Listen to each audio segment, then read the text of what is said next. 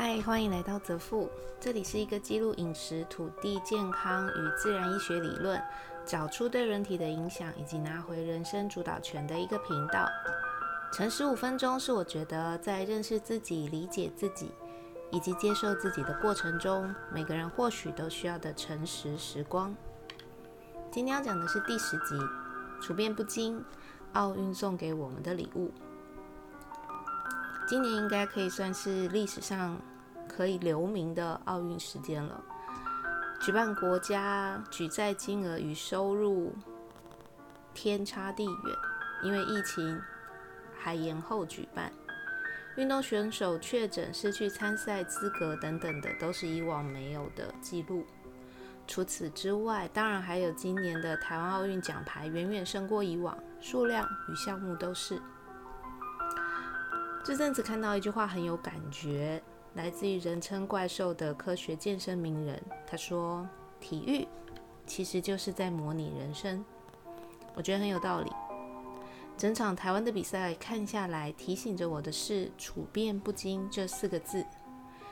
人生如果唯一不变的就是变，那么谁能够拥有处变不惊的能力，自然有可能他就是人生道路上的武器。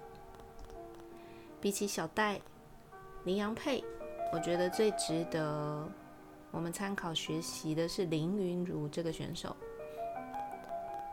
很多人在比赛之后都说，都说看他十九岁这样，回想自己十九岁在干嘛。但我更想问自己的是，别看他十九岁这样，我现在都好几十岁了，不也没有像他一样吗？我这里。我说的是那份处变不惊的能力。每个人都有自己独特的能力，然后发挥在不同的地方。他打桌球，我搞金融，你可能会唱歌。因此，身为运动员的他，其实没有什么好被我们羡慕与赞叹，因为那就是他的时间在哪，成就在哪的一个体现。我们每个人都有，但是。我看到他的处变不惊，他的每一球不论得分与否，之后都能立刻归零。他的那个谁在我面前都只是对面一个打桌球的人的那种态度，我觉得才是他非常宝贵以及能够支持他走更远的能力。回过头来看看我们自己，都未必能够每一次遇到人生变故的时候。能够稳住，然后放下，然后去找破解或是改变的方法，而没有情绪上过大的波动，这不就是处变不惊吗？我真的非常感谢自己可以在奥运里面看到这个点。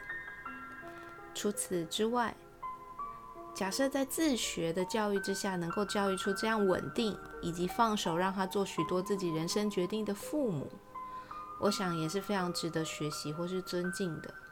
因为这在我们这样的社会非常非常难得。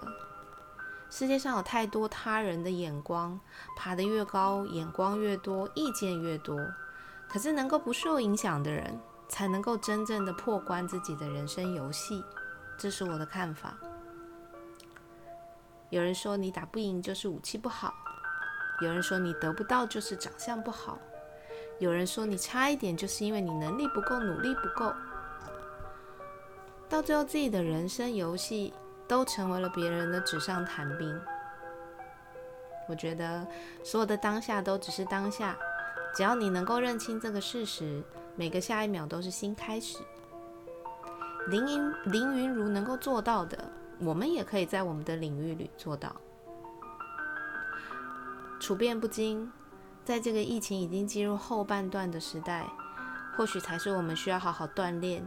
迎接所谓的水平世代的一个能力，记录下我今天看到的这个，并且放在我的心里，训练处变不惊这个肌肉，希望它可以好好的发芽，也希望我们都能够一起找到自己的处变不惊，然后在生活里遇到更多的可能与热情。今天先这样喽，拜拜。